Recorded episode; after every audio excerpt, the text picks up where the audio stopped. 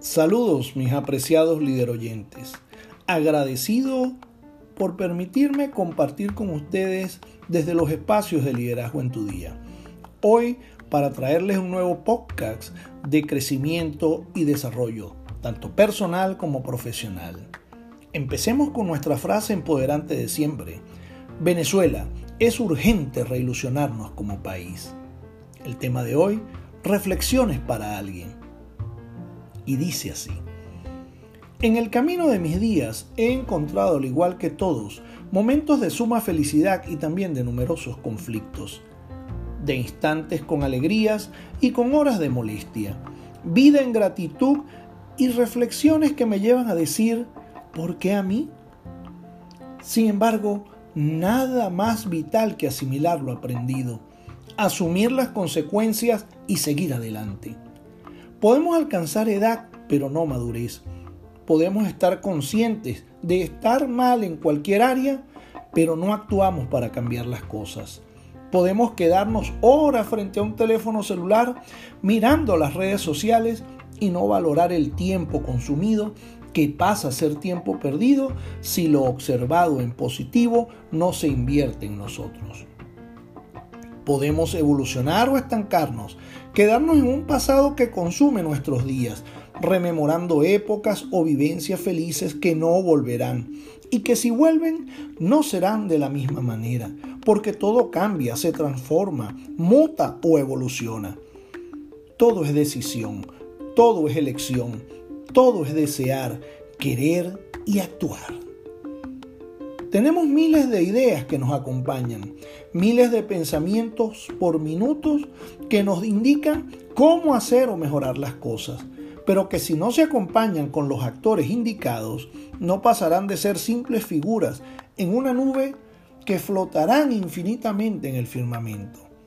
Es por ello que muchas veces los cambios son radicales, de impacto, improvisados, pero contundentes porque son la única manera de llevarlos a cabo. Soy creyente de los métodos, de los procesos, del orden, del respeto, precisamente del deber ser. Pero muchas veces hay que sacudirse, romper los paradigmas, asumir el riesgo y tener la convicción que las consecuencias también serán tuyas. Eso es parte del liderazgo y su ejercicio. Sin embargo, en los países, las sociedades, las comunidades y en las organizaciones, muchas veces o en gran medida, no nos damos cuenta de cuánta capacidad existe en nuestro entorno, cuánto potencial existe a nuestro lado, cuánto aporte coexiste con nosotros y simplemente nos dedicamos a respirar al horario, a la rutina, pero sin darnos cuenta que con solo buscar al ser indicado, con solo darle poder a la acción de una idea, podemos lograr cambios sustanciales y poderosos a todo lo que habite a nuestro alrededor. Hay personas que no están donde deben y las que deben estar en gran medida no se conocen los que están en autoridad y en niveles con poder de cambio tienen que sensibilizarse para que dichos cambios y logros se produzcan en grande, para que el conglomerado sienta empatía y correspondencia con cualquier proyecto que se plantee, porque así son tomados en cuenta. El querer hacer pasa por la acción y la acción pasa por momentos de esfuerzo, de traumas, de fortalezas, de entrenamiento, de caídas, de levantes, de quitar a quien haya que quitar, de colocar y probar con otras personalidades e ideas que den sentido a seguir creciendo, de pasarle por encima a los que no suman y brindar espacio a los que la resta no les gusta. Por eso, la autoridad, como decía Bolívar, hay que ejercerla. Hay que hacerla sentir para que todo funcione de manera sincronizada. Si no, las metas, objetivos que deben consolidarse no se darán. Si no estás con ellos, entonces apártate, retírate, vete y dale espacio a quien desea que las cosas sean mejor. Por eso digo que en la gerencia y en el ejercicio del liderazgo, la amistad y el afecto por el otro no debe trastocar lo que implica la gestión. La gestión no es para ser ni tener amigos.